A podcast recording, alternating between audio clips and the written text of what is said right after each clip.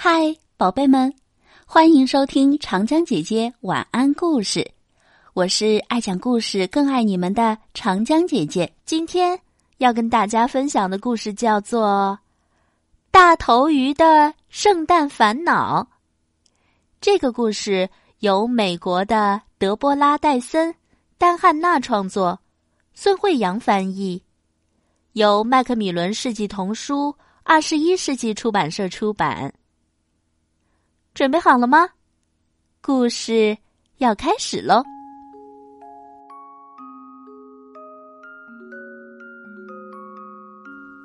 圣诞节就快要到了，在海底一处欢乐的角落，鱼儿们正忙着装饰礁石、打蝴蝶结、悬挂彩条和彩灯，大家都沉浸在节日的气氛里，笑声传来。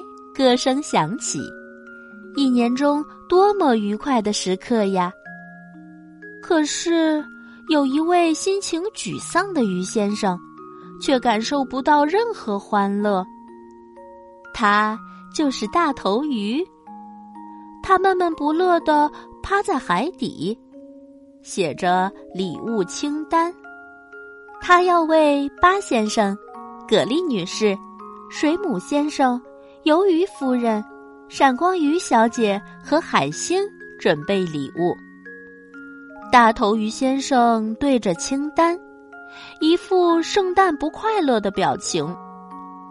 我得为朋友们准备好礼物，可是已经没什么时间了。送给鱿鱼夫人的礼物得是大大的，礼物得与众不同，有新意。礼物还得非常完美，绝对让人心花怒放。礼物得有意义，再加点儿光彩和活力。看来我得去商店转转，直到每件礼物都买得称心如意。大头鱼先生游进了第一家商店，他的眼睛变得又大又圆。货架上摆满了工艺品。上面有着异国风情雕像、异国风情台灯、小美人鱼海水泡沫、独眼巨鱼、遗失的相机、遗失的钱包、枫叶、高尔夫球、漂流瓶，还有来自泰坦尼克号的蓝色钻石，还有深海魔王的健身储物柜。哦。这么多东西，这真是让他难以挑选。亮闪闪的装饰品，方便好用的小工具，简直让人挑花了眼。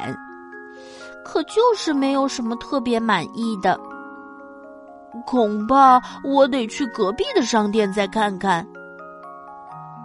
大头鱼心想着，送给葛丽女士的礼物得是大大的。礼物得与众不同，有新意；礼物还得非常完美，绝对让人心花怒放。礼物得有意义，再加点儿光彩和活力。看来我得去商店转转，直到每件礼物都买得称心如意。在熙熙攘攘的鱼群中，到处都是买东西的鱼。大头鱼先生发现一条印着“本季热销商品”的横幅，他左钻右绕游过去，可惜彩球刚卖完，大头鱼先生的希望破灭了。他撅起嘴巴，好失望呀！大头鱼心想着。送给水母先生的礼物得是大大的，礼物得与众不同，有新意，礼物还得非常完美，绝对让人心花怒放。礼物得有意义，再加点光彩和活力。看来我得去商店转转，直到每件礼物都买得称心如意。大头鱼先生游进了最后一家商店，原来是最早去过的那一处，但他的采购计划还是彻底落空。因为告示牌上写着“营业结束”。所有的商店都转过，再没有其他地方可以挑。大头鱼先生两手空空，一件礼物也没有买到。唉，礼物得是大大的，礼物得与众不同，有新意，礼物还得非常完美，确保让人心花怒放。礼物得有意义。再加点光彩和活力。我一直在选，一直在挑，可还是一件都没有买到。大头鱼先生泄了气，愁眉不展，一脸沮丧。看来聚会我是去不成了，我会让所有的朋友都失望的。正在这时，一个温柔的声音响起了：“不会的，大头鱼先生，真正需要带到聚会上的只有一个，那就是你。如果你想赠送礼物，现在开始准备还不算晚，因为最棒的礼物来自于你心底的诚意。”他们说着，笑着，忙碌着。有了闪光鱼小姐的帮助，大头鱼先生亲自动手为朋友们制作礼物。后来，在圣诞聚会上，大头鱼先生捧出了礼物盒，那感觉真是太开心了。这就是今天的成果。他准备的礼物大大的，他的礼物与众不同，有新意。他的礼物的确完美，让大家心花怒放。他送给鱿鱼夫人一个鲨鱼鳍，送给水母先生一个火箭，送给巴先生一顶帽子，送给葛丽女士一个机器人头盔。他准备的礼物很有意义，还再加了点光彩和活力。他的每一位朋友都喜欢，收到的礼物真是称心如意。朋友们皆大欢喜，海洋中处处欢笑。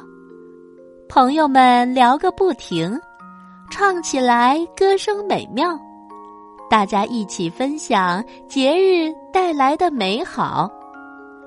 大头鱼先生把最后一份礼物送给了闪光鱼小姐。那是一顶漂亮的、闪闪发光的王冠。大头鱼先生游到朋友们身边，他感到内心有股暖意在涌动。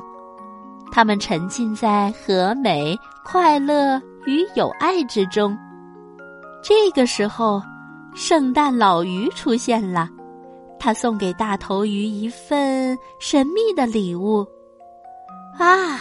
多么棒的圣诞礼物呀！亲爱的小朋友们，大头鱼的圣诞烦恼是给朋友们准备有新意的礼物。其实呀，最有意义的礼物是自己亲手制作的。你在节日里有收到过什么特别的礼物吗？可以在下面留言告诉我哟。好了，今天的故事时间就到这里结束了。我是长江姐姐，我们明天见，拜拜。